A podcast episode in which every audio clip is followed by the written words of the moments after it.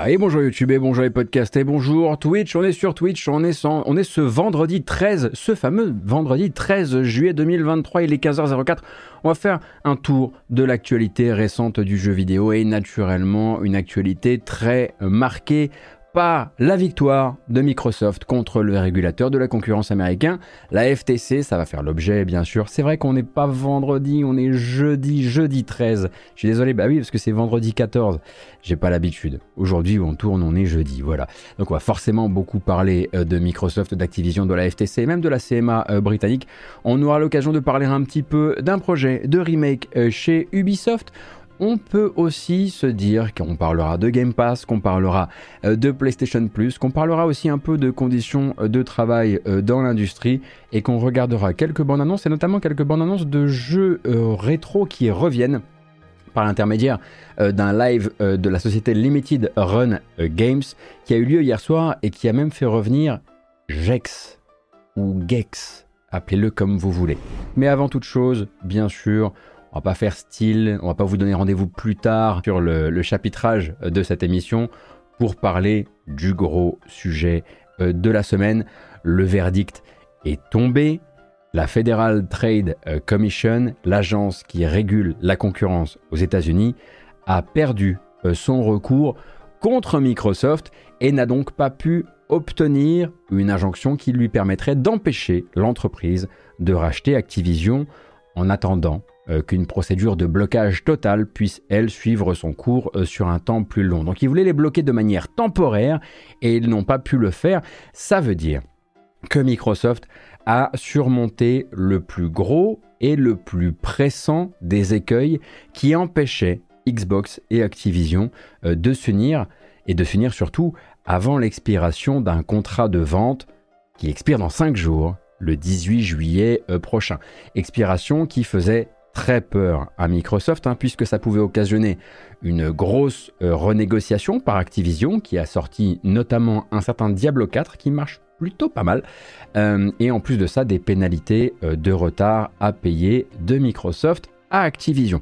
Alors vous me direz hein, que certes il y avait cet écueil-là, il y en a un autre, hein, le Royaume-Uni bloque toujours et encore de son côté ce rachat, et c'est tout à fait vrai, Microsoft a fait appel là-bas la procédure doit encore suivre son cours, mais il y a également du nouveau et on va en parler aujourd'hui. Mais dans les faits, quand la FTC a rendu son jugement, euh, quand euh, pardon, la justice fédérale américaine a rendu son jugement, Microsoft était absolument libre d'officialiser euh, la fusion à quelques jours près, on va voir ça ensemble, partout où elle avait été validée et notamment aux États-Unis, aux États-Unis hein, qui restent le marché principal de Microsoft et de Xbox, en Europe aussi bien sûr, tout en se laissant, on va dire, le temps de trouver une solution annexe spéciale pour le Royaume-Uni. Et des solutions annexes, on va le voir, il en existe quelques-unes. Ce que je vous propose en fait, c'est de faire les choses un petit peu à l'envers. On va faire effectivement un grand tour des différents rebondissements euh, de l'affaire de manière euh, chronologique, mais on va commencer par euh, le résultat. Je vais vous donner le résultat.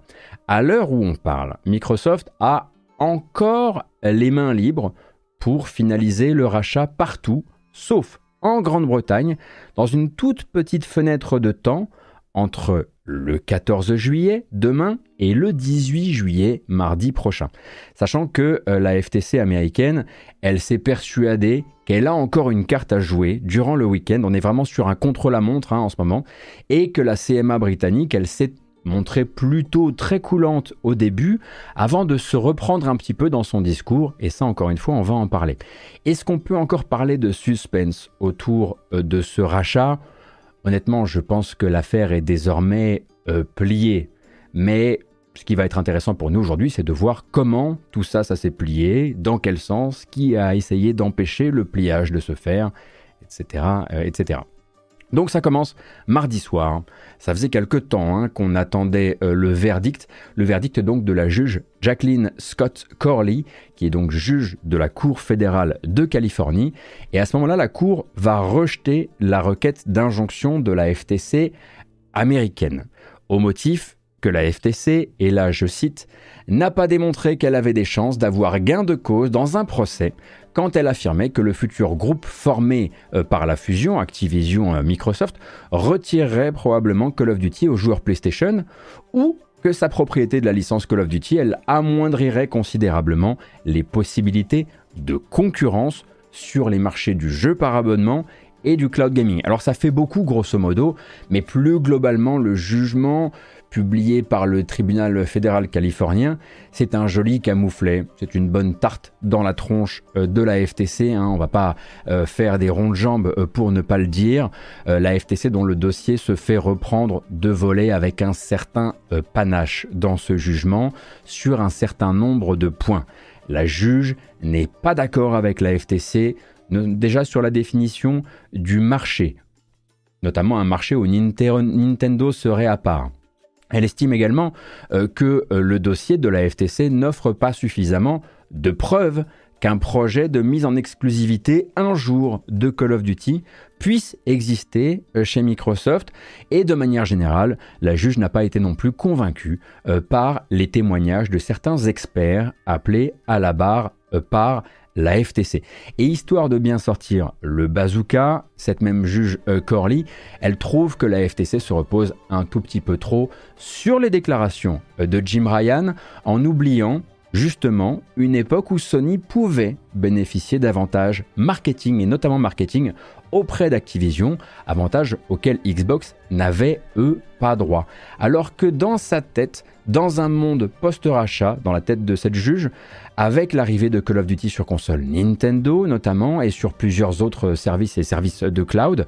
En gros, avec tous les contrats qui ont récemment été euh, signés euh, par Microsoft, la juge pense que Microsoft n'empêchera pas les autres, Sony y compris, de faire euh, publicité de la présence de Call of Duty sur leur plateforme.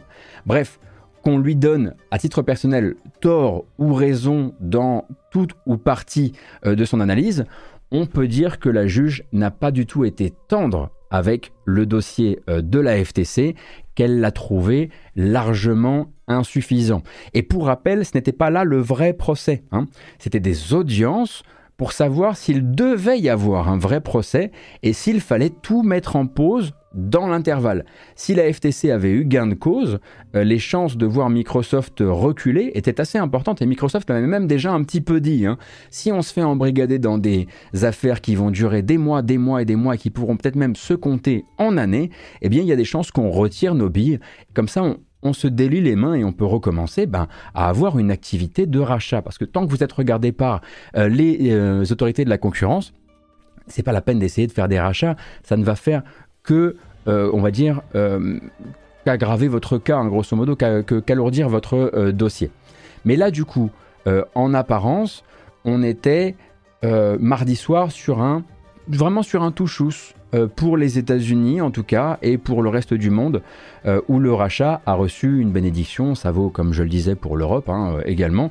Donc vu qu'il n'y a pas d'injonction autre que celle, la petite injonction temporaire qui venait englober ses audiences, eh bien, Microsoft, dans quelques jours, pourra continuer. Ça veut dire qu'en fait, aujourd'hui, là, Microsoft ne, devrait pas, en tout cas, pouvoir euh, racheter euh, Activision. Il faudra attendre en vérité le 15 juillet, après-demain, samedi, parce que l'injonction qui englobait ses audiences, eh bien, elle court jusqu'au 15 juillet, et c'est pour ça que je vous disais, en fait, Microsoft va avoir entre le 15 et le 18 pour finaliser ce rachat partout où ils peuvent le faire. Là aujourd'hui, maintenant tout de suite, ils n'ont pas le droit. Et donc après cette interdiction qui est contextuelle et qui dure encore là euh, une journée et quelques, eh bien euh, Microsoft peut complètement absorber le premier éditeur mondial. C'est une formule que j'ai piquée à un certain Cassim Ketfi sur Frandroid. Je trouve que ça marche bien, absorber le, absorber le premier éditeur mondial. Et d'ailleurs, hein, il y a déjà un communiqué officiel du Nasdaq, donc l'un des marchés boursiers américains, qui dit que dès le lundi 17 juillet, donc lundi qui arrive, l'action Activision Blizzard Incorporated, elle ne sera plus référencée à l'ouverture des marchés. On ne pourra plus en acheter, on ne pourra plus en revendre. Ce qui revient grosso modo à dire, que Activision s'attend à ne plus être une entité indépendante d'ici lundi et il prépare le terrain vis-à-vis des marchés. On est donc sur un sprint avec, pour rappel, ce mardi 18 juillet en point de mire, une date à laquelle la première promesse de rachat va expirer et il faudrait dans ce cas-là en refaire une autre avec de nouvelles renégociations entre les deux parties. Certes, ça bloque toujours au Royaume-Uni, mais Microsoft l'a bien fait savoir avec des déclarations bien choisies ces derniers mois. Ils sont prêts à faire fi de la décision de la CMA et à racheter partout en dehors de la juridiction de la CMA. Là où c'est un peu particulier, d'ailleurs, c'est que normalement, le on va dire la décision bloquante de la CMA, et ça c'est assez, euh, comment dire, c'est un peu rocambolesque, elle est censée être bloquante partout. Elle est censée être bloquante au niveau monde et pas juste au Royaume-Uni. Mais ça, très rapidement, euh, Microsoft l'a fait comprendre. Ils vont s'en tamponner royalement et ils vont se dire ok, on, viendra faire ce qu'il faut faire pour, euh, le, pour le territoire britannique, mais non, non, on va pas se laisser bloquer partout dans le monde juste euh, par euh, la CMA britannique. Euh, naturellement, tout le monde n'a pas dit son dernier mot dans cette affaire. Très vite après l'annonce du rejet de son recours, le régulateur américain, la FTC, a fait savoir qu'il allait explorer toutes ces options pour continuer, à ce qu'ils disent, défendre le consommateur. Donc c'est une chose déjà assez surprenante euh, parce que jusqu'ici, quand la FTC euh, n'obtenait pas un gain de cause au tribunal euh, fédéral, elle remballait les Gaules. Voilà, elle venait de se faire poncer son dossier, elle allait se trouver un autre dossier à défendre.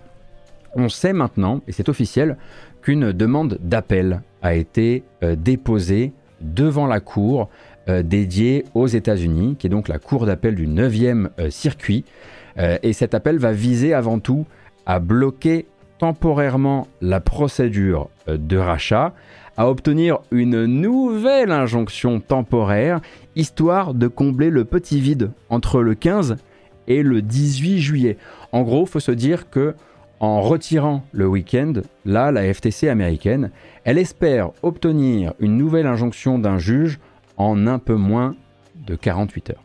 Alors, première petite pause venue euh, du futur pour dire que depuis, la demande d'extension de l'injonction qui était formulée par la FTC a été euh, rejetée, ce qui n'a rien de bien surprenant hein, puisque cette demande avait été faite devant la juge Corley qui vient de leur donner tort dans la tentative de blocage au niveau fédéral. Il reste cependant une dernière option pour la FTC, essayer d'obtenir cette injonction temporaire devant un tribunal plus haut dans la chaîne alimentaire, la fameuse cour d'appel du 9e circuit, mais attention, rien de tout ça ne veut dire que la demande d'appel est rejetée. Injonction et appel sont deux choses différentes, et évidemment la juge Corley n'est pas habilitée à dire si son jugement de mardi mérite un appel ou non, ça n'aurait pas le moindre sens. Bonne chance à elle, naturellement, ça risque de pas forcément être extrêmement évident. Et pendant ce temps-là, bien sûr, Microsoft va déplorer publiquement l'obstination de cette FTC, malgré, et là c'est leur mot, malgré un dossier qui s'est déjà fait, voilà, dont la, faiblesse a déjà été démontrée euh, par un juge. Et nous aussi, on peut aussi se, voilà, se demander pourquoi Pourquoi cette FTC qui vient de se faire renvoyer dans ses pénates ne lâche pas l'affaire Pourquoi, alors qu'elle est déjà déboutée, elle va essayer tout de même, eh bien, de jouer, tous les, jouer toutes les cartes à sa disposition sauf évidemment pour ses convictions, puisque un régulateur de la concurrence a des convictions et essaie de les défendre. Il y a plusieurs points de vue euh, qui vont se télescoper euh, ces jours-ci euh, autour de la question est-ce que la FTC a vraiment tout perdu dans cette histoire? Ça, c'est une question qui revient beaucoup.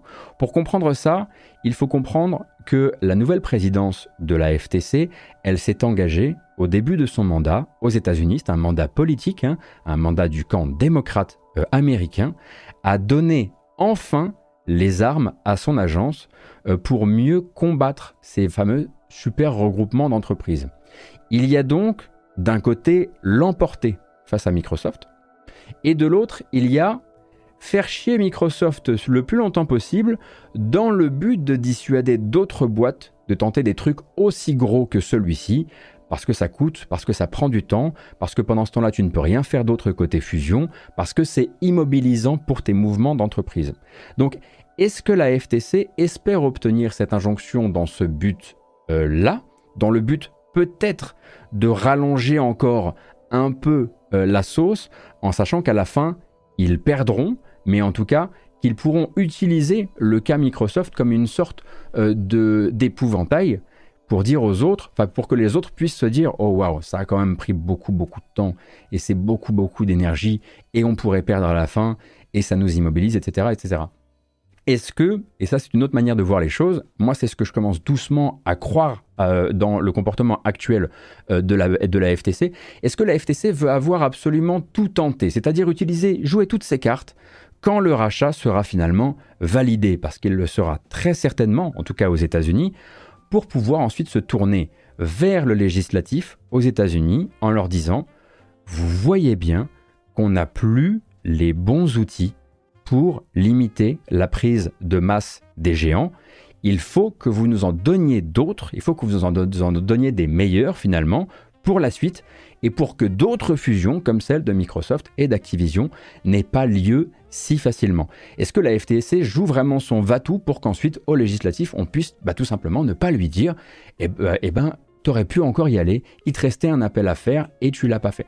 Moi je pense sincèrement que là, ils sont en train de se rendre compte que clairement, ils n'ont absolument pas les outils pour ça et qu'il vaudra mieux quand même être passé pour ceux qui ont tout tenter jusqu'au bout, histoire de peut-être être mieux armé par le gouvernement américain pour d'autres rachats typiques euh, de cette prise euh, de masse euh, des GAFAM dans les temps à venir. En tout cas, c'est un appel qui est très difficile à justifier pour la FTC, ça c'est certain, ils viennent de perdre, qui a très peu de chances d'aboutir, on va pas se raconter d'histoire, mais qui doit être replacé dans un contexte politique aux États-Unis, depuis le jugement euh, de mardi soir, la FTC, elle est vue comme une instance un peu déchue. Elle s'est vue en gros servir sur un plateau exactement le genre de fusion qu'elle avait promis euh, de combattre et elle n'a pas su tenir les promesses politiques euh, qui avaient été faites euh, pour elle.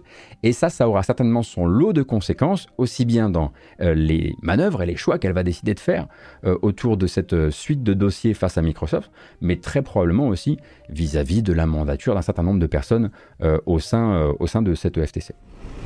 Alors ça, c'était pour la FTC, donc le régulateur de la concurrence américain. Euh, et son appel, effectivement, somme toute un peu désespéré, qui ne devrait normalement pas rallonger le feuilleton trop longtemps. Après, je suis pas analyste, euh, si ça se trouve, en fait, euh, ils vont obtenir une petite injonction, on n'en sait rien. Mais il faudra suivre les petites lignes de tout ça, et on le fera. Maintenant, le Royaume-Uni. Alors là, c'est encore une autre affaire, hein, parce que de toute façon, on sent bien que Microsoft a décidé que ça se ferait avec ou sans euh, l'aval euh, du Royaume-Uni, euh, bien que le blocage là-bas soit vraiment bloquant, en tout cas pour là-bas. Ça marche un peu différemment en fait, hein, des États-Unis au Royaume-Uni. Si Microsoft et la CMA ne trouvent pas une solution, ce sera non. Et il faudra réfléchir à un genre de cas particulier pour l'entreprise. Enfin, en vérité, sur le papier, la décision de la CMA, comme je vous le disais, elle est supposée s'appliquer au niveau monde, mais Microsoft a fait lol vu et sans tape. Mais donc, d'abord, comment ça s'est passé du côté de la CMA britannique Après, justement, donc, euh, le verdict du tribunal américain, euh, californien, vis-à-vis de la FTC. D'abord, mardi, mercredi, la CMA britannique, qui est au cœur, là, actuellement, d'une procédure d'appel, hein, une procédure d'appel qui oppose Microsoft à cette CMA et qui doit normalement être jugée le 24 juillet prochain, eh bien, la CMA, elle comprend qu'elle est un peu toute seule. On rappelle qu'elle n'a pas forcément les mêmes griefs. Elle est moins intéressée par Call of Duty, elle est vachement plus intéressée par le marché du cloud gaming notamment. Mais du coup, elle comprend qu'elle est un petit peu euh, toute seule et elle semble considérer que cette procédure d'appel, qui est donc attendue pour le 24 juillet, pour un jugement le 24 juillet, c'est désormais plus la solution euh, préférable. Alors, d'abord, il y a une sorte de contrat euh, d'entente qui est annoncé par les trois parties, la CMA, Microsoft et Activision. Et en gros, les trois disent suspendre cette procédure d'appel pour mieux se donner rendez-vous à une table qu'on pensait fermée, mais qui semble se réouvrir à ce moment-là, celle des négociations, celle où Microsoft peut proposer euh, de modifier son projet euh, de rachat pour rassurer la CMA, pour convaincre la CMA, quitte peut-être à créer un cas particulier euh, là-bas.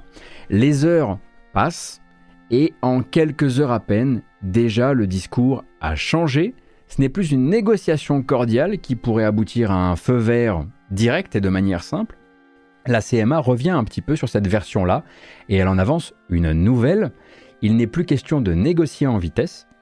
Il est question pour Microsoft de reformuler un nouveau projet de rachat qui pourra, lui, ensuite, faire l'objet d'un nouveau processus d'enquête par la CMA, à l'issue duquel la CMA pourra tout à fait bloquer à nouveau, après quoi Microsoft pourra à nouveau faire appel. En gros, quoi qu'il arrive, ce que dit à ce moment-là euh, la euh, CMA, c'est on va pas vous laisser plier ça en deux jours autour d'une table, ça va durer quelques semaines, quelques mois, quelques mois pendant lesquels vous allez être un peu embêté. On imagine d'ailleurs que dans l'intervalle, euh, Microsoft et Activision vont continuer à opérer de manière séparée là-bas, même si la fusion se fait, dans, le reste, dans le reste du monde. Et ce sera déjà bien chiant euh, pour Xbox, euh, parce que le Royaume-Uni, pour rappel, reste le deuxième marché le plus important pour Xbox. Mais donc, à ce moment-là, que veut la CMA pour donner son aval? C'est ça la question qu'on va se poser. Ou plutôt, qu'est-ce qu'elle pourrait désirer? Parce qu'on n'est pas au courant exactement de ce qu'elle veut. Il y a déjà des choses qui ont été formulées au fur et à mesure des mois, mais on n'est pas dans les petits papiers. On pourrait imaginer toutes sortes de choses euh, qui permettraient à ce petit monde de se mettre d'accord sur le cadre de l'été qui va arriver. Déjà, ils pourraient se mettre d'accord pour les deux mois à venir, ou en tout cas le temps de la négociation ou le temps de discuter d'un nouveau projet, ils pourraient se mettre d'accord sur le fait effectivement que euh, Microsoft et Activision euh, bah, vont officialiser leur union euh, partout dans le monde, si bien sûr le nouvel appel de la FTC est rejeté, sauf au Royaume-Uni où il y a encore du boulot et chacun admet qu'il y a encore du boulot. Ça permettrait de ne plus être dans une situation où Microsoft dit oui, oui, oui, on sait qu'on est bloqué au niveau monde, mais on s'en fout. Ce serait plutôt de dire, écoutez, on est autorisé partout, faisons ça en bonne intelligence, on va continuer à travailler avec vous pour le Royaume-Uni, mais laissez-nous tranquillement, ne vous opposez pas, ne faites pas, euh, de trop de bruit sur le fait que, bah oui, on va officialiser le rachat euh, partout euh, ailleurs. Et puis ensuite, les solutions, eh bien, il y en a plein qui flottent dans l'air euh, depuis euh, longtemps désormais. Hein. Il y a les solutions radicales qui avaient été évoquées pendant un temps, que Microsoft euh, n'acceptera certainement pas d'ailleurs, comme vous rachetez seulement une partie de cet empire d'Activision, et par exemple, il y a une boîte indépendante qui se crée pour encadrer ce que vous rachetez pas, comme par exemple Call of Duty ou l'activité de Blizzard. Euh, ça peut être plus doux aussi, euh, comme euh, des cas particuliers dans la gestion du catalogue du Game Pass. Par exemple, pas de jeu Activision Blizzard dans le Game Pass britannique, ou pas de Call of Duty dans le Game Pass britannique. Pas forcément que ce soit tous les jeux Activision Blizzard. Ça peut être aussi une arrivée de ces jeux-là dans un calendrier à part, hein, pour ce seul territoire-là, où les jeux Activision Blizzard n'entreraient pas directement le jour de leur sortie dans le service.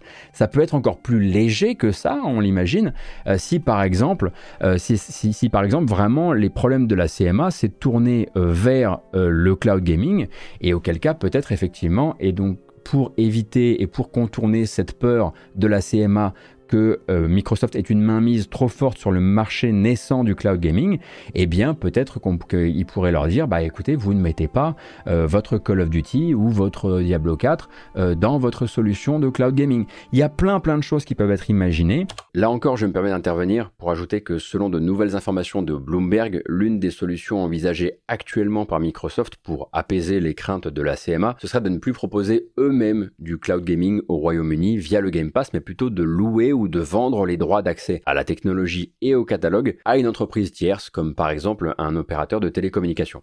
Et vu d'ici, l'idée semble loin d'être idiote, hein. ça permettrait de continuer à se faire un bon billet, ça permettrait de contribuer aussi à leur manière à l'essor du cloud gaming et également de se retirer une sacrée épine du pied euh, dans cette négociation. En revanche, euh, Bloomberg a l'air de dire que selon Microsoft, il serait encore possible d'obtenir un vrai feu vert au Royaume-Uni d'ici mardi. Et vu les dernières déclarations de la CMA qui parlaient de nouvelles enquêtes, etc., ça supposerait que, et encore changer d'avis, un énième revirement dans la stratégie euh, du régulateur britannique dans les dernières heures euh, de ce contre-la-montre.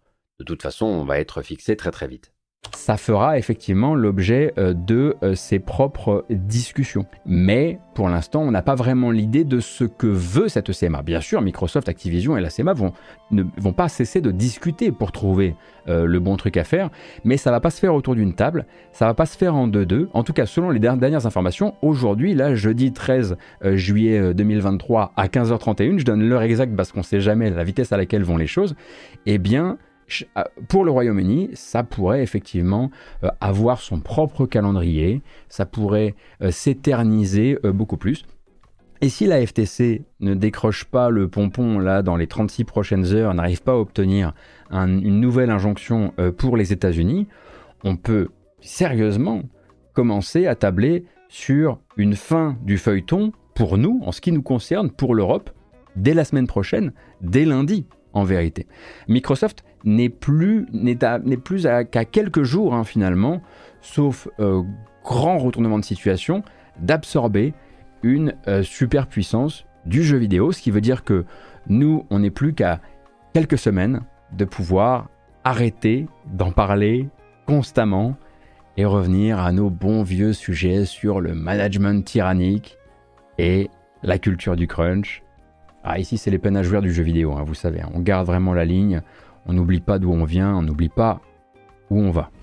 À ce propos, hein, voilà, euh, je pourrais euh, embrayer sur le fait que de manière très ironique, euh, une nouvelle charrette de licenciement a lieu ces jours-ci chez Microsoft, alors même qu'ils n'ont jamais été aussi proches de pouvoir les dépenser, ces 68 milliards de dollars, 68,9 milliards de dollars. Mais en fait, elle avait déjà été annoncée précédemment dans le grand calendrier euh, de réduction de personnel de Microsoft. Un Microsoft qui euh, suit le mouvement de tous les géants de la tech qui ont tant recruté entre 2020 et 2022 et qui accusent le coup depuis fin 2022 notamment. Donc non, je ne vais pas essayer de lier les événements de manière un peu brute, genre la défaite de la FTC déclenche des licenciements, mais je vous renvoie naturellement aux médias qui ont couvert ces grandes vagues de réduction du personnel dans la tech entre 2022 euh, et euh, début 2023, puisque si vous avez revu récemment une annonce comme quoi Microsoft licenciait encore, ça fait partie euh, de cette grande bordée qui avait été annoncée et dans laquelle d'ailleurs avait été pris un certain nombre d'employés de chez 343 Industries, notamment lors de la restructuration de 343 Industries. Voilà. Et maintenant, bah, le Game Pass, bah voilà, on est de retour au jeu vidéo. Vous voyez, je, vous avais dit, nous on est là pour célébrer le jeu vidéo. Hein Puis on est tous des soldats à la, solde du Game Pass, c'est bien connu. Les prochains jeux du Game Pass, lesquels sont-ils? Eh bien les voici. Les voici dans le Game Pass en juillet, le retour de GTA V, comme en 2021, comme en 2020, euh, qui lui arrive quand déjà?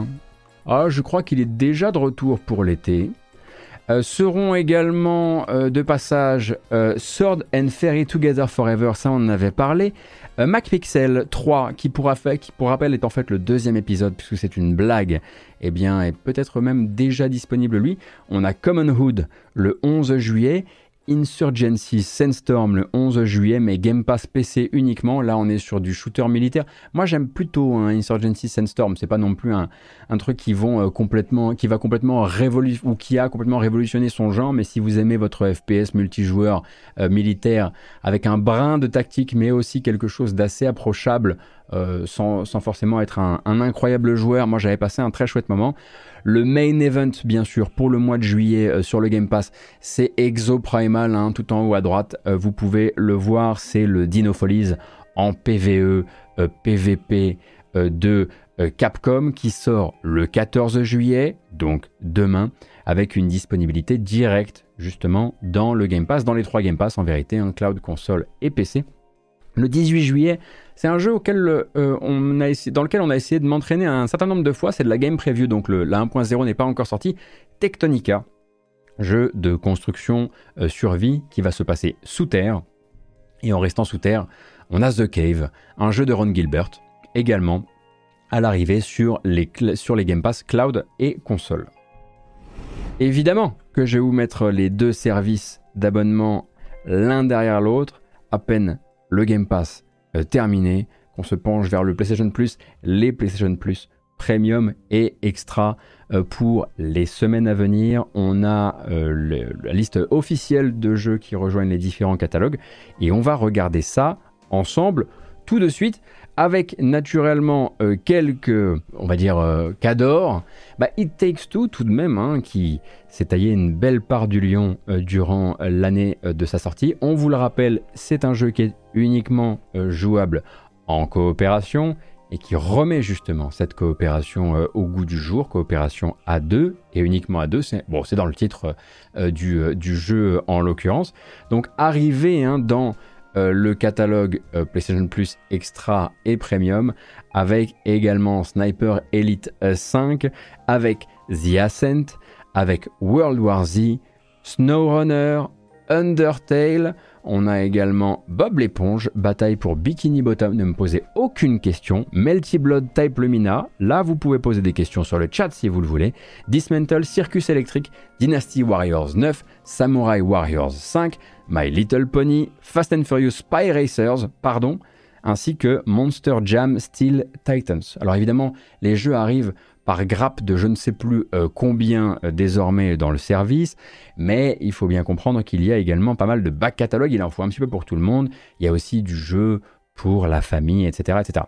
Ça c'est pour le catalogue extra, mais on a également les nouveaux jeux qui arrivent dans le catalogue Premium Classics, donc là on est sur, bah, on est sur des, euh, des jeux rétro, c'est rarement les jeux rétro que les gens attendaient, mais ils sont là quand même. Et là, ce sera donc Twisted Metal ainsi que Twisted Metal 2 qui sont donc euh, disponibles pour PS4 et pour PS5, ainsi que Gravity Crash, euh, Gravity Crash portable, pardon, que je ne connais pas du tout, euh, auquel je n'ai jamais joué en tout cas. Donc Twisted Metal, naturellement, ça aurait, ça aurait semblé extrêmement bizarre d'avoir une série télévisée Twisted Metal sur le feu du côté de chez PlayStation et de ne pas avoir été capable de ramener Twisted Metal euh, euh, dans son catalogue de classiques. Ça aurait fait vraiment bizarre.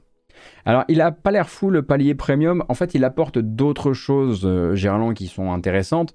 Mais effectivement, son catalogue premium classics est pour l'instant très lacunaire pour plein de raisons. Et euh, bah déjà, il y a toujours cette même question, c'est un peu le même truc que chez Nintendo Switch, euh, que dans le Nintendo Switch Online, euh, c'est qu'en fait, quand on pense classique de la PlayStation, on pense souvent à des licences et à des propriétés intellectuelles que les éditeurs attachés ne veulent pas forcément lâcher. On pense beaucoup à du JRPG, on pense beaucoup à des jeux qui euh, sont voués à plutôt ressortir dans des collections, comme des Castlevania, Symphony of Night, etc. Euh, on pense beaucoup à des FF, on pense beaucoup à tout ça. Et en fait, du coup, PlayStation fait avec ce qui reste, en fait, et forcément, bah, ne propose pas ce que les gens ce que les gens ont dans leur tête quand tu leur parles de, de classique. Quoi. Mais cependant, effectivement, ça permet à côté de ça d'autres choses. Tu as des accès, euh, enfin je suis pas là pour faire la publicité du PS Plus Premium, mais tu as des accès en avance euh, à certains jeux, tu as des démos exclusives, euh, tu as la possibilité euh, de jouer sur un catalogue, sur un catalogue de cloud gaming, etc., etc. Donc voilà. Mais effectivement, il, a plus d'abonnés que le extra à l'heure actuelle. Mais après, je me demande aussi à quel point c'est pas lié aussi aux conversions, puisque aux conversions depuis les anciennes offres d'abonnement, puisque le service fête à peine son premier anniversaire, enfin vient de le fêter. Eh bien, on est sorti des offres d'abonnement on va parler d'Ubisoft.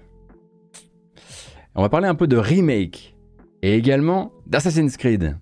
En fait, c'est une discussion qui a été réinitiée récemment, la semaine dernière, mais on n'a pas fait d'émission la semaine dernière, euh, par l'intermédiaire d'un article de Ethan Gak euh, de Kotaku. On y apprenait euh, que les sources du journaliste, du coup, pointaient vers la mise en chantier d'un remake d'un ancien Assassin's Creed pas le premier, ni le deuxième, ni le troisième, mais Assassin's Creed 4 Black Flag, un jeu qui fête à peine ses 10 ans, sorti en 2013 hein, pour appel à cheval entre les générations, et donc un projet de restauration qui serait, en tout cas selon les, informations euh, de Ethan Gak, euh, mené, et ça ça ne manque pas évidemment d'un brin d'ironie, par une équipe au sein d'Ubisoft Singapour, le studio qui a tellement galéré à trouver son cap avec Skull and Bones, un jeu qui a failli ressembler euh, à Assassin's Creed 4 euh, Black Flag avant de devenir complètement autre chose, mais également un studio qui a été historiquement proche de la franchise Assassin's Creed depuis un certain temps maintenant. L'information, elle s'arrête là du côté de Kotaku, mais elle va continuer un petit peu ici, puisque je suis allé gratter de mon côté et que j'ai obtenu à minima de quoi corroborer cette info. Il y a bien chez Ubisoft Singapour une équipe qui est en train de se monter autour d'un remake d'Assassin's Creed 4 Black Flag. Mais on ne peut pas à proprement parler de développement pour le moment. En gros, le travail à proprement parler n'a pas n'en est en fait qu'à ses balbutiements et on peut plus euh, parler d'une mise en concept, une conceptualisation de ce que serait un remake euh, de Black Flag. En revanche, euh, en allant gratter un petit peu, j'en sais un petit peu plus sur le pourquoi de cet épisode et pourquoi celui-ci plutôt qu'un autre. Et ça, ça va nous intéresser vachement plus déjà. En fait, Ubisoft semblerait avoir identifié dans AC4 Black Flag des besoins, on va dire. en fait, cet épisode serait une sorte de parfait maître étalon pour servir de canevas technique unique euh, à d'éventuels autres remakes dans le futur. Là, je sors un peu de mes informations et je sors évidemment de mes capacités techniques aussi, mais en gros, on peut imaginer par exemple euh, qu'il propose la meilleure combinaison de besoins pour que les nouveaux outils de production qui seront mis en chantier pour le fabriquer, ce remake, puisse couvrir un maximum de besoins et de défis à venir dans la fabrication d'autres remakes de la série Assassin's Creed. En tout cas, moi, on m'a bien expliqué que c'était une sorte d'ambassadeur. Un ambassadeur aussi bien du côté du public, hein, puisque ça, ça a quand même été rarement fait dans l'histoire de la série, mais aussi du côté de la production. En gros, si vous connaissez un peu les termes, de développement de jeux vidéo, le but serait d'avoir, et c'est assez historique euh, pour euh, Ubisoft, un pipeline de production unique pour les prochaines restaurations d'épisodes euh, de la série, ce qui serait un sacré pas en avant puisque historiquement Ubisoft aime beaucoup mettre ses studios en compétition sur l'aspect technique des choses. Et donc si je parle d'autres restaurations, c'est parce que ce remake-là viendrait en fait s'inscrire dans une envie plus globale euh, celle que le fameux méga projet, souvenez-vous hein, de son nom, on entend peu parler mais il est là, le projet Assassin's Creed Infinity, puisse permettre aux joueurs et aux joueuses de naviguer entre tous les Assassin's Creed passés et à sortir avec la partie moderne du Lord Assassin's Creed, celle dont vous aviez fini par vous foutre, qui servirait de hub entre ces histoires. Et on comprend du coup beaucoup plus l'envie d'Ubisoft de proposer des versions remises au goût du jour de ces anciens épisodes, de proposer des remakes et donc de commencer à mettre en place une espèce de canevas technique unique qui permettra aux équipes d'aller plus vite sur le remakeage, si je puis me permettre, euh, de futurs épisodes de la série Assassin's Creed. Et c'est pour ça que Black Flag servirait un petit peu de jeu témoin pour ça, et c'est pour ça qu'une équipe, petite équipe, serait en train de se former on va plutôt parler au présent, est en train de se former au sein d'Ubisoft Singapour, sachant que bien sûr Ubisoft Singapour, maintenant le vrai truc c'est il faut sortir, il faut sortir Skull and Bones euh, avant de passer à autre chose. Et on sait que c'est compliqué, et on sait que c'est la galère, et on envoie bien sûr de la force là-bas aux gens qui, peuvent peut-être nous entendre, parce qu'on se doute bien que c'est un, sacré, euh, un sacré merdier. Mais le projet derrière ça, ce serait bah, d'être le studio qui mettrait un petit peu au propre une manière de faire les remakes d'Assassin's Creed euh, pour le compte d'Ubisoft et pour les années à venir. D'ailleurs, euh, je me permets d'embrayer et de reprendre un petit peu la main sur la discussion euh, auprès d'Ubisoft, parce qu'il me semble quand même important de citer ça. D'habitude, c'est quelque chose que je mets plutôt à la fin des news, mais là, je vais le mettre là parce qu'on est dans les sujets. Peut-être que certaines et certains d'entre vous avaient déjà recoupé les infos en début de semaine dernière quand on a vu plusieurs employés ou ex-employés d'Ubisoft s'exprimer sur la disparition d'un de leurs euh, d'un de leurs ex-collègues ou l'un de leurs collègues euh, sans, nommer cette personne. Et puis ensuite, on a eu l'information de manière plus officielle. On sait désormais en fait que les équipes d'Ubisoft Montpellier, qui travaillent euh, d'un côté sur BGE2 bien sûr, et puis à côté notamment sur ce Prince of Persia qui arrive bientôt, qui a un format plutôt Metroidvania, eh bien elles viennent de perdre un vétéran du studio qui était aussi un meneur d'équipe. C'est le concepteur français Émile Morel, qui est donc décédé, euh, et là je reprends les mots de Gabriel Schrager, qui est une ancienne de l'équipe euh, des débuts médiatiques de Beyond Good and Evil 2, décédé à l'âge euh, terriblement jeune de 40 ans. 40 ans donc, et justement, Beyond Good and Evil 2, c'était le projet sur lequel lui travaillait en tant que concepteur depuis de nombreuses années. Et il venait même de quitter son poste de réalisateur pour être promu directeur créatif sur le projet BGE2. après justement ce fameux dernier gros remaniement dont j'avais eu l'occasion de vous parler dans l'émission, euh, qui avait vu pas mal de changements de poste ici et là. Et avant ça, Émile Morel en fait avait, justement déjà travaillé hein, au sein de euh, d'Ubisoft Montpellier sur d'autres productions. Euh, il avait laissé sa marque sur le projet Rayman Legends en tant que concepteur en chef. Et son premier tour de piste chez Ubi Montpellier, c'était sur Tintin et le secret de la licorne, l'adaptation en jeu vidéo du, du, film de Spielberg. Donc Nombreux euh, sont les collègues et amis à lui avoir rendu un dernier hommage, euh, notamment sur les réseaux sociaux euh, ces dernières semaines. Et on citait notamment beaucoup son esprit positif et sa, solidarité naturelle avec les équipes dans le travail. Si vous connaissez des gens qui ont travaillé là-bas, on vous aura peut-être déjà probablement dit que c'était l'un des good guys, en fait. très apprécié par ses équipes. Euh, qui plus est justement dans un écosystème où ce ne sont pas toujours les good guys euh, qui prennent du galon et qui finissent euh, aux commandes. Et on imagine évidemment la difficulté pour les équipes de Montpellier de continuer ce travail avec un deuil d'une telle brutalité hein, à traverser. Donc évidemment on leur souhaite beaucoup de courage, condoléances naturellement et, merci aux personnes qui ont pris la parole pour dire un peu partout combien Émile Morel était un valeureux compagnon de route. Voilà. Euh, j'ai pas l'habitude de faire ces choses-là, mais je trouve que ça fait partie aussi de la vie euh, du euh, jeu vidéo aujourd'hui, qui plus est quand ce sont des concepteurs qui, avaient à peine 40 ans. donc voilà. Et ensuite, nous, on va embrayer bien sûr sur le reste de, l'émission. mais voilà. Écoutez, quand j'ai fabriqué cette émission et quand j'ai préparé le sommaire, j'avais pas forcément prévu d'enchaîner les choses comme ça. On va maintenant parler d'un concepteur de jeux vidéo qui, lui, a frôlé la prison. Bon, euh, deux salles, deux ambiances, euh, littéralement. Euh, mais Yuji Naka, du coup, a été officiellement, officiellement reconnu coupable de délit d'initié. Alors, Yuji Naka, le papa de Sonic, notamment, de Nights into Dreams aussi, même s'il n'était pas seul, bien sûr, il était accusé, pour rappel, d'avoir acheté des actions grâce à des informations obtenues confidentiellement dans le cadre de son travail au sein de Square Enix.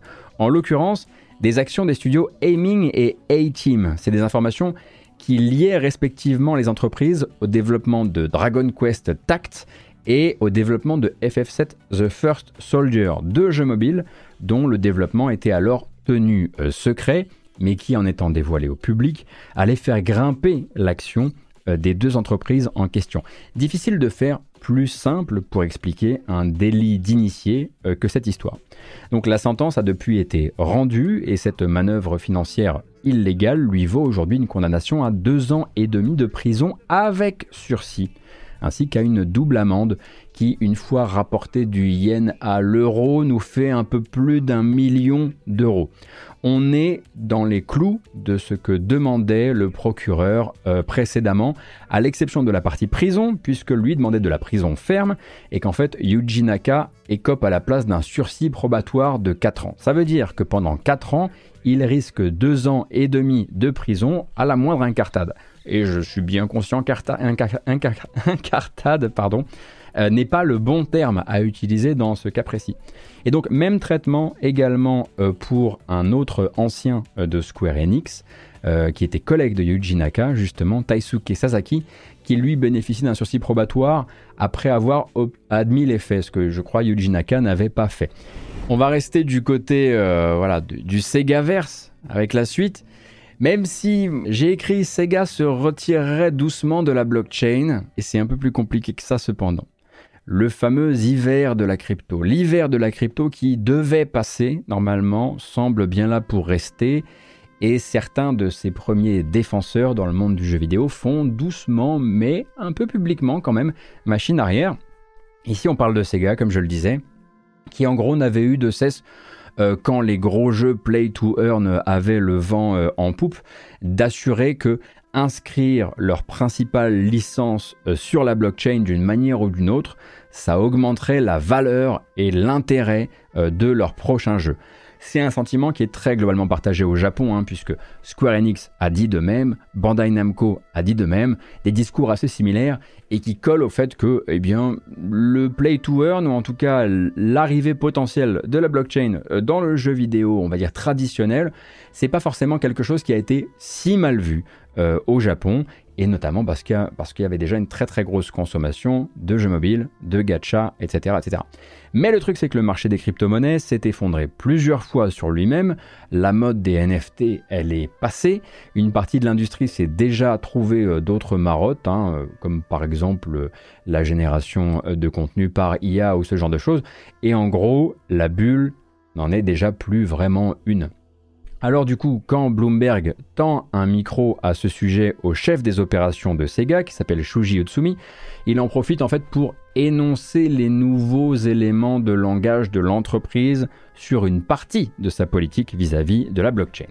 Donc ça commence par se tenir, voilà, il va falloir pour eux faire comprendre qu'ils vont tenir éloigné ces nouvelles technologies des grosses euh, franchises de Sega, en tout cas de leurs épisodes numérotés, premium, etc.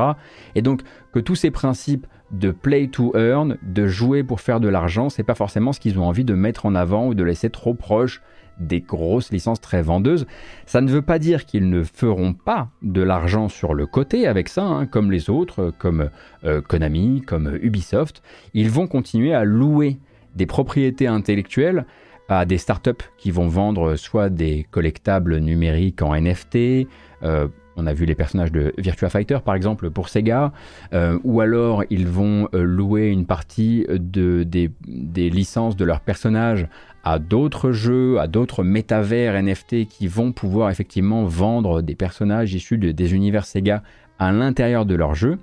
Mais en ce qui concerne le crypto gaming en interne, euh, Utsumi a des, mots euh, très choisis qui sont censés justement servir de punchline euh, pour dire un petit peu ce que Sega en pense et quelle est la politique, voilà vraiment les arguments, la ligne du parti quelque part.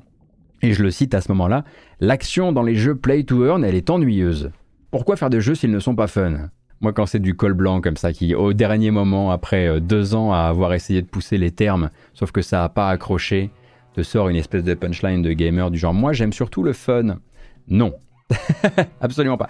Donc voilà, ça veut vraiment pas dire euh, que Sega va tout jeter d'une traite à la poubelle. Hein. Le journaliste de Bloomberg d'ailleurs euh, remet ça bien en perspective dans l'article euh, et il n'oublie pas par exemple que cette déclaration du chef des opérations de Sega, elle va concerner surtout les jeux développés à cet effet. Donc les jeux développés pour être, on va dire, euh, des play to earn.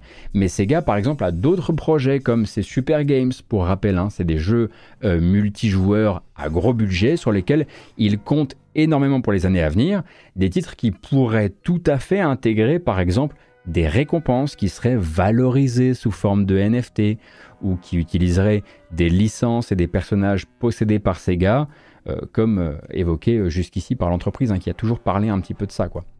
Et puis bah, là-dessus, évidemment, quand le journaliste de Bloomberg pose la question à Utsumi, genre ouais mais vos super games là, vous pouvez garantir qu'il n'y aura pas de NFT dedans? Bah le gars répond pas.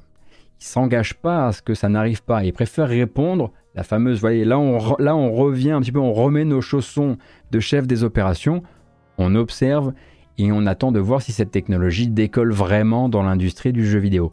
Sachant que du côté du mobile, hein, Sega pratique déjà au Japon euh, le crypto gaming, avec notamment un spin-off de sa série sur les trois royaumes hein, sur mobile, qui a déjà effectivement des éléments euh, basés sur des smart contracts et basés sur du NFT, etc. Et pendant ce temps-là, évidemment, chez Ubisoft, on n'observe pas, on agit. Ils viennent euh, d'annoncer la sortie prochaine au Japon, au Japon de Champion Tactics Grimoria Chronicles. Déjà le nom il te dit un petit peu à quoi tu vas jouer. Donc c'est un jeu qui est basé, euh, c'est un jeu PC qui est basé sur la blockchain Oasis, qui est un peu la blockchain plébiscitée par toute l'industrie du jeu mobile euh, au Japon. Et évidemment Ubisoft là, ils sentent bien que c'est pas le moment de vous reparler de Quartz, etc., de l'interopérabilité des différents, des différentes formes de de NFT entre les jeux pour se passer du contenu. Ils sentent bien que plus personne n'y croit. Mais s'il y a moyen de sortir un jeu au Japon et de se faire un petit billet là-dessus, pourquoi pas? Tout de même. Et on va parler bah, de France et de Kiloton. Hein, voilà, puisque pendant ce temps, effectivement, dans le merveilleux monde du jeu vidéo euh, français, La présentation très attendue de Test Drive Unlimited, Solar Crown, donc le nouvel épisode, qui devait avoir lieu il y a deux jours si je dis pas de bêtises, elle s'est faite évidemment euh, sur un fond un peu bizarre, sur fond de, conflit ouvert en fait entre les employés du studio Kiloton, studio lyonnais, et leur éditeur, le français euh, Nacon, anciennement Big Ben, qui les a rachetés en 2018. En fait, une partie du studio s'est mise en grève ce mardi 11 juillet pour protester contre euh, l'absence de dialogue social et de possibilité de négociation au sein du groupe. Le 11 juillet, c'était pas n'importe quel jour, et ça j'aime beaucoup. C'était le jour euh, de passage en revue des troupes par Laurent Honoré, le numéro 2 de Nacon, qui venait présenter le bilan 2022-2023 de l'éditeur à ses employés. Et donc dans le communiqué qui a été relayé par le syndicat national des travailleurs et des travailleuses du jeu vidéo, donc le SNTJV, ou le STJV, on va plutôt dire ça comme ça, le STJV, euh, on apprend en fait que cette visite annuelle, c'est le seul point de contact direct entre les gens qui fabriquent les jeux de chez Kiloton et les gens qui les financent, le groupe euh, Nacon. Et c'est une situation très particulière euh, puisque en fait la direction de Kiloton, elle semble en fait se défausser toute l'année sur ses patrons pour tous les sujets soulevés euh, par sa force de travail. Si on veut parler des salaires planchers par exemple, si on veut parler de soucis de management, si on veut parler d'organisation du travail, si on veut aménager des conditions de travail bien meilleures, ou tout simplement si on veut parler augmentation, quand on va voir le patronat de Kiloton, eh bien le patronat de Kiloton explique volontiers qu'il faut voir avec Nacon. Et quand Laurent Honoré vient faire sa tournée annuelle, une par an, seul point de contact annuel avec les équipes de Kiloton, il répond aux gens qui posent la question que c'est au management de Kiloton. Euh, de négocier avec lui de bien meilleures conditions et de plus gros budgets à redistribuer dans l'entreprise. Donc les employés se retrouvent dans une situation où ils n'ont pas de points de contact, ils n'ont pas de gens à qui demander de meilleures conditions, puisque leur leur boss direct et les boss de leur boss se relancent la balle et jouent la montre constamment. Donc cette euh, grève, dont on ne connaît malheureusement pas exactement l'ampleur en termes de nombre d'employés, j'aurais dû aller demander, je suis sûr que j'aurais eu l'information, eh bien, elle visait également à demander à Nacon de revoir cette politique de manière euh, plus globale.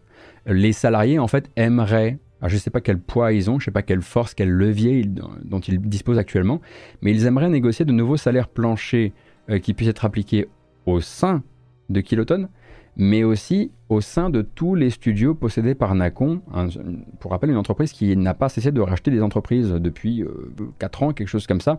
Et ils demandent également à ce que leurs exigences, leurs exigences j'ai du mal aujourd'hui, en matière de transparence des négociations, elles profitent à ces autres studios aussi. Hein. Pour rappel, Nacon a racheté Spiders, a racheté Pastec, a racheté Creature Studio, euh, Ishtar Games, Midgar Studio pour ne citer que cela, mais je suis sûr que j'en oublie plein d'autres. On reste un peu chez si, Alors, Dedalic, Dedalic Entertainment Group, va couper court ou a coupé court déjà à ses activités de développement en interne et va désormais se concentrer sur l'édition. En fait, l'entreprise allemande qui a été rachetée elle aussi par le français Nacon en 2022. Elle sort d'un véritable crash avec ce qui doit être encore, je pense, le jeu le plus mal reçu de l'année 2023, Le Seigneur des Anneaux. Gollum, développé en grande partie en interne justement par Dedalic. Pour rappel, à la sortie euh, du jeu, euh, ça avait été suivi hein, d'une prise de parole des développeurs qui présentaient leurs excuses pour le piètre euh, état de sortie et qui promettaient du mieux. C'était un communiqué qui, tendait, euh, qui tentait en fait de garder le focus sur les bugs euh, de Gollum, là où c'est vraiment en fait sa proposition ludique et son contenu qui semble surtout avoir déplu en plus de l'état technique. Et c'était aussi un communiqué dans lequel la marque de l'éditeur Nacon, elle n'apparaissait absolument pas, ni dans une quelconque crise de responsabilité, ni sous forme de logo en bas de la page. Et honnêtement, ça sentait un peu l'odeur de vieux fusibles grillés, hein, la lecture de cette publication. Donc on ne va pas jouer les surpris quand Dédalic annonce traverser un moment pivot difficile. Euh, donc s'ils appellent aussi un nouveau départ, parce qu'il ne faudrait pas trop regarder en arrière non plus, euh, eh bien c'est un peu plus du quart des employés de l'entreprise qui vont perdre leur emploi ou qui l'ont déjà perdu. 25 personnes sur les 90 qui s'en vont avec bien sûr promesse de, de Dédalic que les partants seront accompagnés dans l'après et notamment dans leur recherche d'emploi. En fait, il y avait un autre jeu Lord of the, Rings pardon, qui était en développement, dont le développement avait débuté en 2022 et qui se retrouve annulé lui aussi au passage. Et Dédalic en fait va devenir simplement une succursale d'édition et uniquement d'édition euh, pour le compte euh, de Nacon. Si vous aviez en fait accroché à la récente euh, annonce d'un nouveau Deponia durant les conférences de juin, eh bien sachez que pour vous ça ne change absolument rien puisque son développement était déjà confié à une boîte en externe qui s'appelle Atomic Torch. c'est un studio qui a sorti en 2021 un jeu qui s'appelait Cryofall. Je ne sais pas si vous vous souvenez. Bah, bref, c'est Atomic, Atomic Torch qui s'occupe du prochain Deponia. Mais voilà, en gros, euh, où ça en est euh, de ce côté-là. Comme je le disais, 25 hein, personnes sur 90 qui sont remerciées. On imagine euh, que les autres chez Dedalic vont, se, vont probablement opérer des changements de carrière pour travailler plutôt sur l'édition ou de la gestion de projet en édition. On n'est pas sûr, du coup, quand on ne voit que 25 personnes s'en aller sur 90, qu'il n'y ait pas d'autres licenciements à prévoir dans ce, changement effectivement stratégique plus de développement pour Dédalic et uniquement un autre label euh, d'édition parmi euh, un certain nombre au sein de, la famille, euh, enfin la famille, du groupe Nacon. Quelques brèves que je voulais vous transmettre avant qu'on regarde des bandes annonces, car oui, on va quand même regarder un peu de jeux vidéo dans cette émission de jeux vidéo.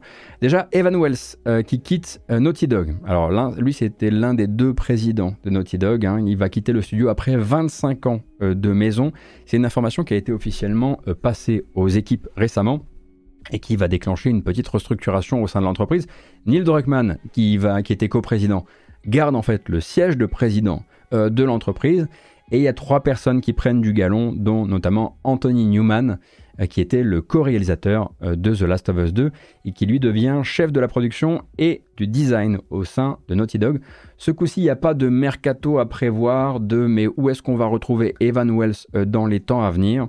Evan Wells, ancien de Sega, qui, est passé quand même par le développement de Toe Jam and Earl sur Mega Drive avant de rejoindre Naughty Dog en 98, bah, il prend tout simplement une retraite bien méritée. Et donc c'est terminé pour lui les années jeux vidéo.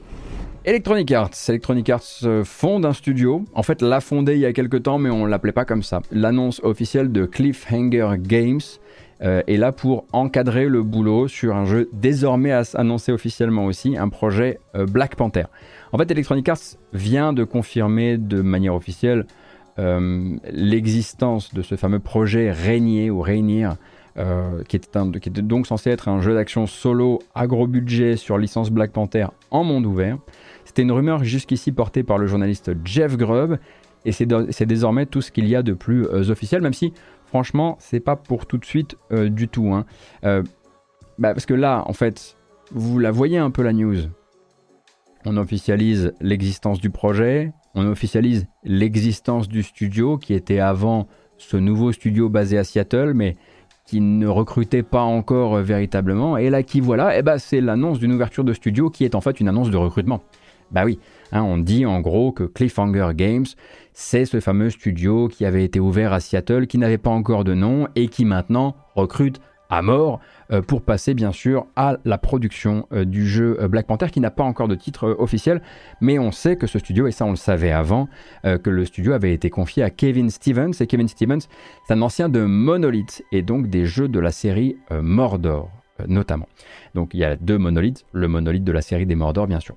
Et donc Cliffhanger Games existe certainement depuis en fait un petit bout de temps de manière un peu plus officieuse et abritait certainement depuis un petit bout de temps une petite équipe qui s'est dédiée donc à la pré-production du jeu. Seulement bah, bah, voilà, maintenant il faut du monde derrière les ordis, il faut produire, il faut fabriquer ce jeu-là et pour ça il faut recruter. Donc la news c'est plutôt Cliffhanger Games commence à recruter fort pour son jeu en monde ouvert. A priori, selon la description, c'est pas dit dans ces termes, mais on comprend que c'est un jeu en monde ouvert au Wakanda, avec de l'action à la troisième personne et quelques gros autres jeux cousins actuellement chez Electronic Arts, puisque je vous rappelle que Electronic Arts avait communiqué sur le fait qu'ils avaient trois contrats euh, avec euh, Marvel euh, en cours.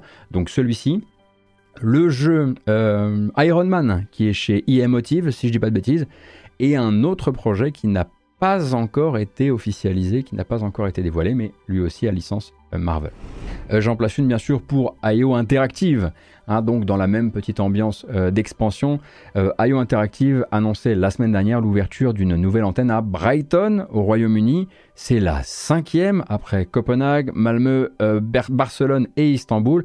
Cinq studios qui travaillent pour rappel actuellement sur trois franchises le projet 007, le projet Fantasy et Hitman. Hitman parce qu'on va continuer à travailler un petit peu sur des contenus Hitman quoi qu'il arrive.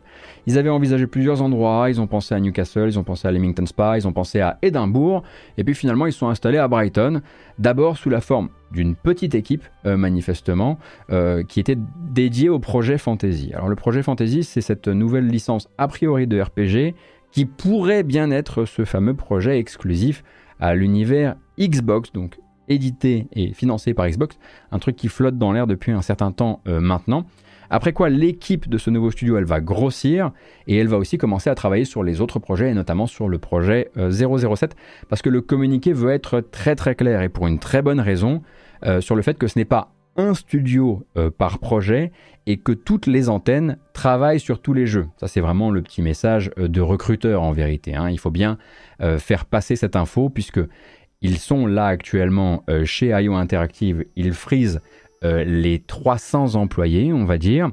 ça fait plus, ça fait 100 employés de, 100 employés de plus, pardon, dans les deux dernières années. Mais ils ont prévu d'atteindre les, les 400 employés dans les 18 prochains mois. Donc il faut recruter beaucoup.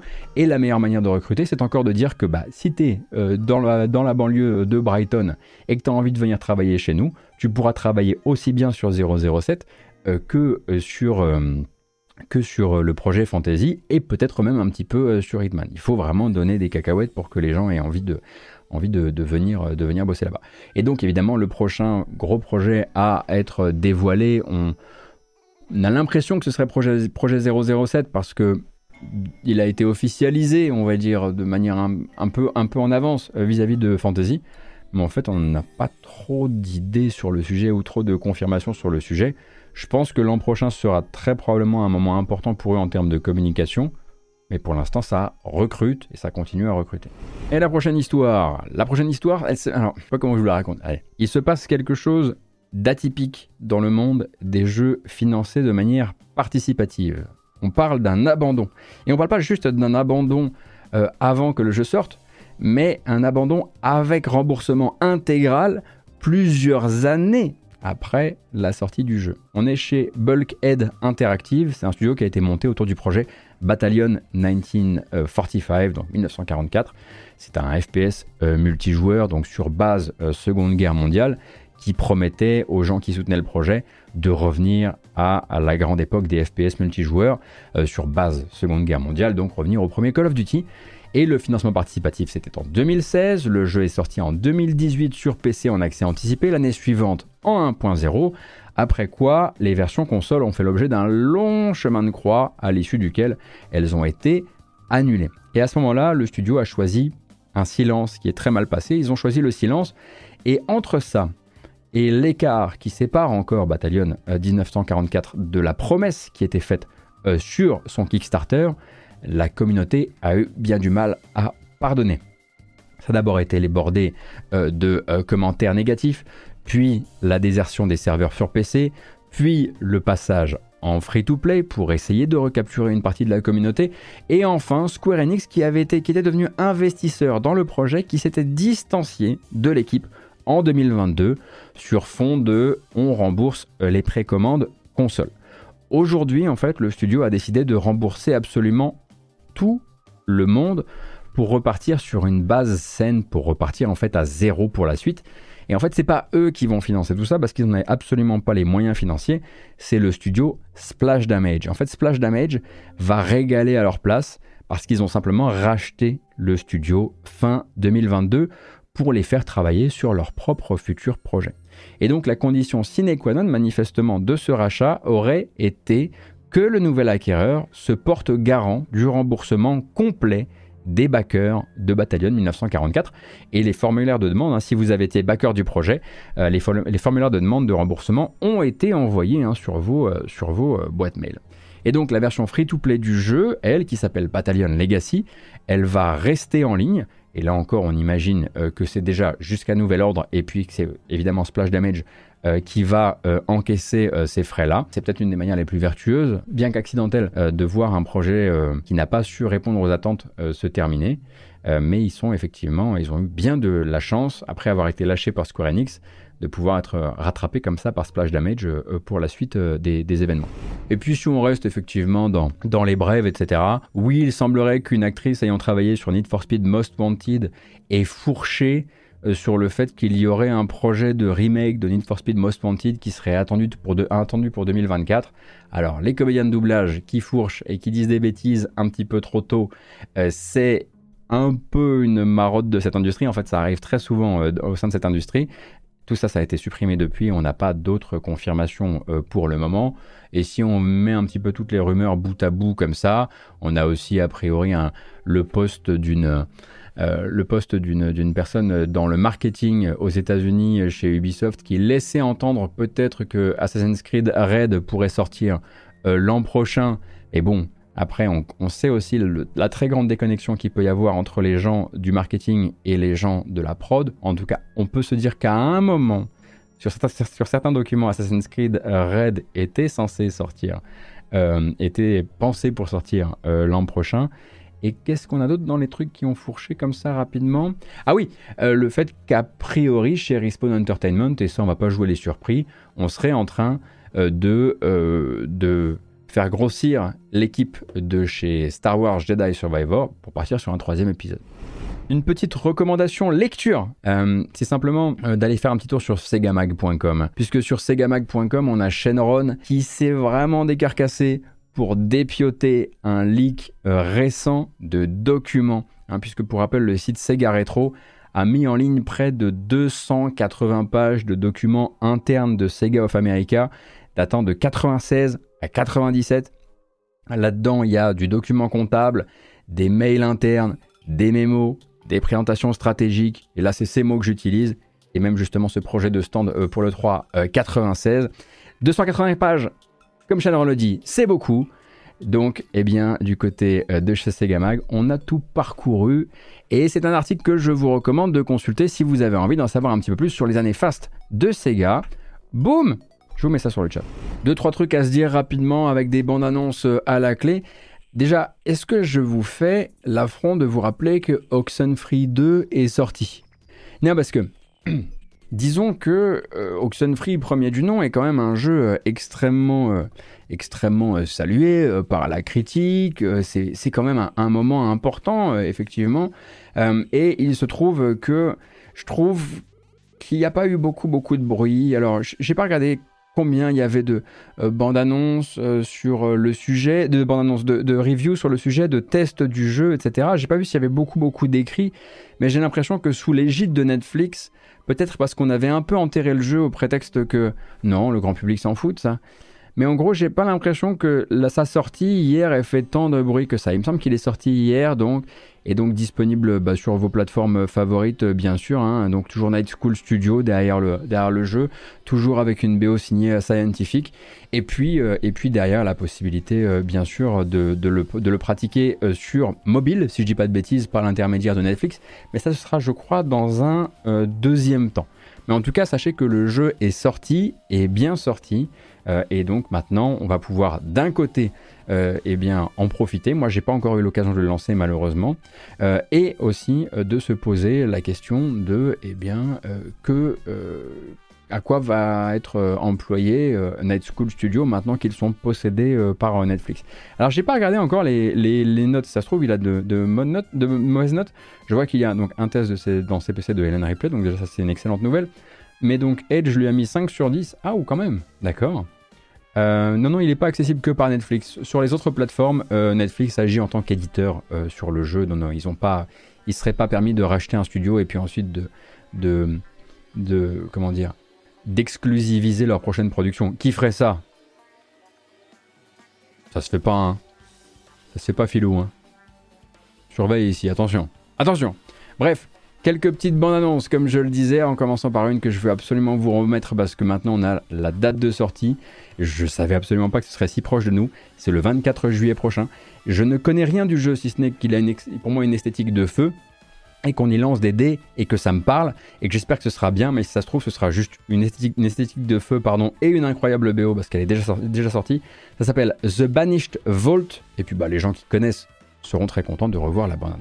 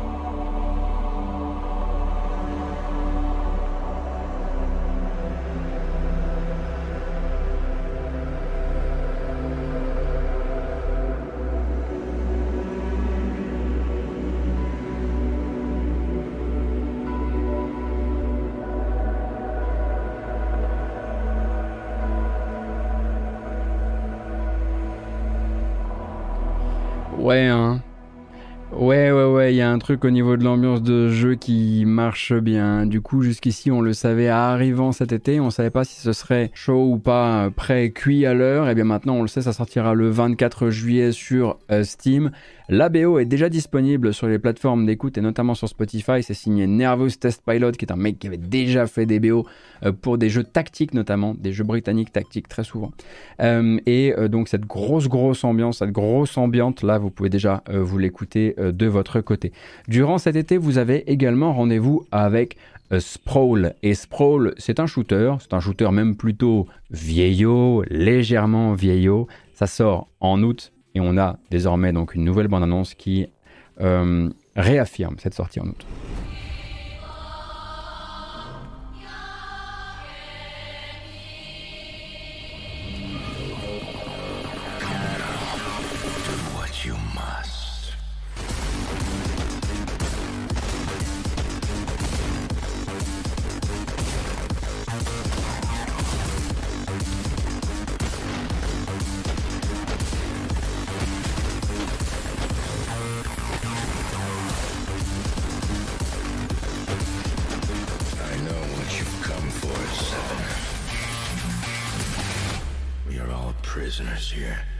Oh là là là là là là le petit gent final là qui vient mettre le qui vient mettre le point final à cette bande annonce. Donc Sprawl, je vous le rappelle, sortira donc en août de cette année avec une bonne cinquantaine ou soixantaine d'autres jeux intéressants. On reste cool. Ça va le faire. Yay le 7 novembre, on a désormais euh, reçu une petite missive de Dontnod. Leur projet Banishers euh, sortira. Banishers, vous l'avez peut-être vu par-ci par-là, repéré euh, par son ambiance un petit peu particulière. Je vous conseillerais cependant, après cette bande-annonce, de plutôt vous tourner vers les autres bandes-annonces si vous voulez voir vraiment des images du jeu, parce que là, c'est vraiment une bande-annonce d'ambiance, et donc sortie le 7 novembre. Rien à voir avec Banished, et rien à voir aussi avec The Witcher, d'ailleurs, au passage. Consider our lovers, Antea and Red, the greatest banishers I ever knew. Life to the living, we say, and death to the dead. It is not so simple. Since the dawn of humanity, the dead have lingered. Dead as alive, we are complex and emotional beings Many and tangled are the ties that bind. Since the beginning of memory, banishers have fought to sever those ties. Death is but a trifle. It comes to us all. To haunt or be haunted. There lies the true horror. I, Charles Davenport, should know it. The haunting of New Eden scared me to death. I dearly wish I had not begged my friends to come and lift the curse.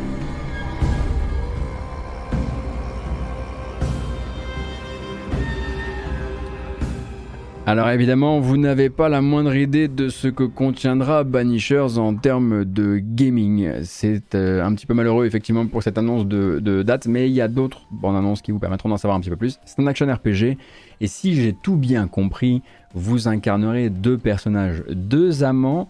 Il me semble un amant dans le monde des vivants et un autre dans le monde des esprits qui vont collaborer et euh, comment dire bah, se prêter leur pouvoir dans une suite de situations. Là pour le coup effectivement en vue euh, TPS, euh, etc. Tout dernier segment que je voulais voir avec vous. Hier c'était la Limited Run Games Expo Showcase, je ne sais plus bien. Donc un endroit où vous pouvez avoir aussi bien des nouvelles de futures euh, sorties euh, physiques de jeux qui n'étaient pas censés forcément avoir une version collector ou une version euh, physique, des vinyles, des goodies, voilà, beaucoup de choses tournées autour du physique, mais aussi parfois des annonces de jeux et des annonces de projets au sein de Limited Run Games. Et là, actuellement, leur grand truc, c'est que chez LRG, donc, ils ont ce qu'ils appellent le Carbon Engine. Et le Carbon Engine, c'est par ce biais-là qu'ils entendent faire revenir sur les consoles et sur les machines euh, modernes un certain nombre de jeux rétro, pas forcément habitués ou abonnés au retour, au comeback ou aux collections diverses et variées. Donc chez LRG, ce qu'ils vont faire, c'est qu'ils vont négocier les droits d'un côté et puis de l'autre, eh bien, essayer de nous ramener euh, ces jeux-là. Et je pense que le premier fera plaisir à beaucoup de monde. C'est une légende de la PlayStation une. Euh, ça dépend. Si vous, avez grandi dans un endroit, il s'appelait Tombi. Et si vous avez grandi dans un autre endroit, il s'appelait Tomba. Mais Tombi ou Tomba euh, revient avec une nouvelle euh, BO composée par la compositrice originale Harumi Fujita.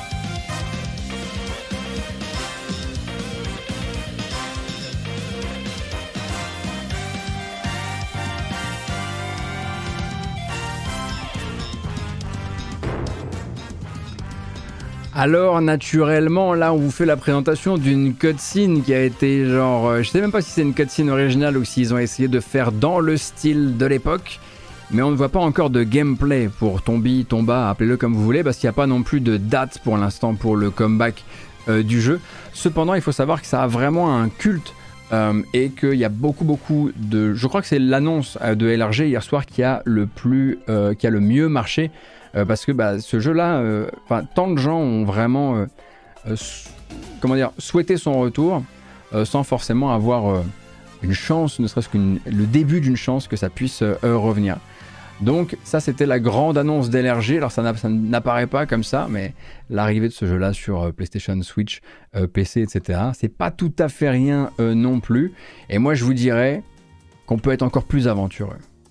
On peut se rendre dans le platformer 3D, celui dont on n'est absolument pas sûr de ce que contenait son texte.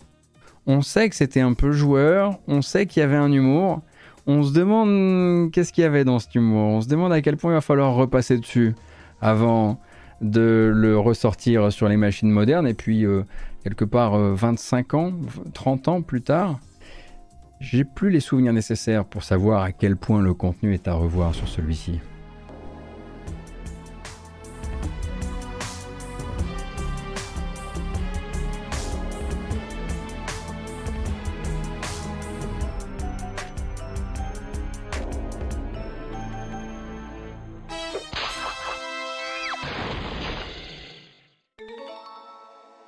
Expecting someone else? La Turbo Trilogy, non c'est ça? C'est Gex Trilogy, Gex Trilogy, euh, tout simplement. Gex est de retour effectivement dans une trilogie à sortir. Alors pour l'instant le hashtag, dit Gex is euh, back, ça va sortir sur encore une fois euh, toutes les plateformes. Square Enix est associé au projet, donc j'imagine que c'est eux qui avaient en fait c'est euh, qui avait la, propriété intellectuelle euh, au fond d'un tiroir. est-ce que j'ai pas de nostalgie particulière vis-à-vis de vis-à-vis de, de, Gex, donc on verra, on verra. Mais je sais qu'il y a des gens sur le chat qui sont très friands de ce genre de projet.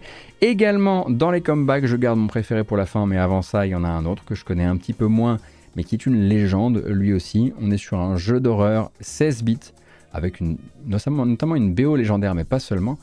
Clock Tower revient sur console moderne, et sur PC avec une surprise, plusieurs surprises, de nouveaux écrans narratifs un peu façon euh, comic book, ainsi également qu'une nouvelle chanson titre chantée par Marie-Elisabeth McGlynn.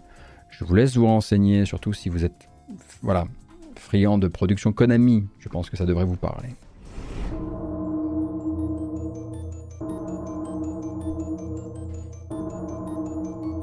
Starting with River City Girl Zero, we've been bringing these uh, Japanese only releases to a Western audience. Ah oui, j'ai oublié que c'était plutôt effectivement de l'ordre du euh, carnet euh, de euh, du carnet de développeurs pour Clock, Tower, mais vous avez du coup, attendez que je regarde, vous avez 2 minutes 50 d'exposition un petit peu de ce que cette, ce nouveau projet lui aussi propulsé par le Carbon Engine de euh, Limited Run Games, euh, est censé vous proposer. Et Clock Tower, effectivement, euh, c'est un, jeu qui n'a pas été, qui n'est pas sorti sur toutes les latitudes, mais qui a un culte lui aussi. Et en fait, j'ai l'impression que c'est un petit peu la, la c'est un petit peu le, truc qui a été décidé autour de cette conférence. Et si on doit remaker des trucs, il faut qu'il y ait une forme de, culte autour, de ces jeux-là. Oui, non, mais c'est effectivement un vieux jeunesse euh, qui n'a pas été, euh, qui, ressort pour la première fois euh, sur console et sur machine moderne. Et le dernier, c'est pour moi, c'est mon plaisir, c'est une collection de jeux avec là-dedans du jeu 8 bits, du jeu 16 bits, et quand je dis 8 bits, je veux dire à la fois du jeunesse et du jeu Game Boy. Oh ouais Oh comme on va être bien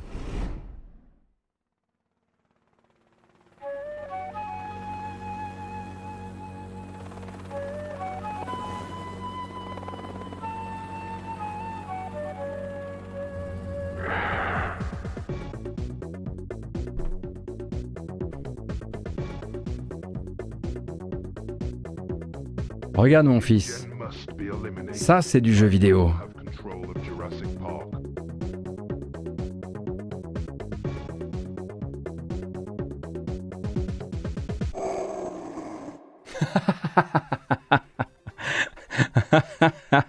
beaucoup de souvenirs, beaucoup, beaucoup de souvenirs. Des BO de feu, hein. des BO de... Pas que des jeux incroyables, mais des BO de feu.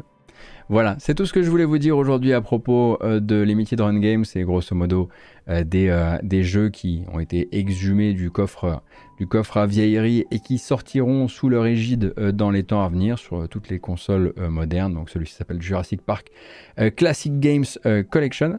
Il y a également un autre truc. sachez que si vous voulez vous inscrire pour être les premiers et les premières à jouer à une version test un peu technique euh, du retour de Little Big Adventure, pour rappel, hein, euh, euh, porté par un, petit groupe de développeurs sous la bénédiction des créateurs originaux, eh bien vous pouvez vous inscrire sur Steam pour participer à une bêta fermée ou une alpha fermée. Voilà, simplement gardez ça en tête si vraiment vous êtes des gros fans de LBA, il y, a moyen de, y a moyen de se pencher un petit peu là-dessus en amont. Voilà donc moi je vous donne rendez-vous la semaine prochaine. La semaine prochaine, Évidemment, il y aura un, vendredi normalement, hein, sauf, euh, euh, si je décale pour une raison ou pour une autre l'émission, mais il y aura au moins une émission euh, dédiée à l'actualité du jeu vidéo la semaine prochaine. Et puis, si j'arrive à glisser par-ci, par-là, un live ou un truc, on verra. Mais la semaine prochaine, on se retrouve aussi très normalement sur la chaîne d'Arte pour le prochain épisode de Jour de Play. Moi, je sais déjà qui sera l'invité. Bon, en tout cas, prenez grand soin de vous. Merci infiniment. À très vite. Et surtout, bien sûr, bon week-end. Et je vous rappelle, naturellement, parce que c'est bien mon boulot quand même de vous le rappeler, déjà que l'agenda que vous voyez à l'écran là est absolument pas à jour Et ensuite, que si vous aimez mon travail et si vous aimez ma couverture de l'actualité du jeu vidéo, eh bien, vous pouvez euh, la soutenir sur patreon.com slash euh. C'est notamment là aussi que je poste de temps en temps un petit peu de réflexion et des machins euh, au format audio, mais aussi que je poste le samedi matin, juste après l'arrivée de cette émission sur YouTube, eh bien, une version de la vidéo sans publicité pour les gens qui soutiennent à partir du deuxième tiers de soutien. Merci infiniment, bien sûr, aux personnes qui me soutiennent sur Patreon. Euh, c'est vous qui faites vivre le format euh, désormais et je vous en suis extrêmement reconnaissant. On discutera de quand il faudra, euh, quand le format partira ailleurs, de qu'est-ce qu'il faudra faire vis-à-vis des Patreons, etc. Prenez grand soin de vous. Qu'est-ce que je suis casquette? Regardez-moi ça. On dirait un conehead. Prenez grand soin de vous, comme je le disais. Et surtout, merci. À très bientôt. Il va y avoir un raid. Restez dans le coin.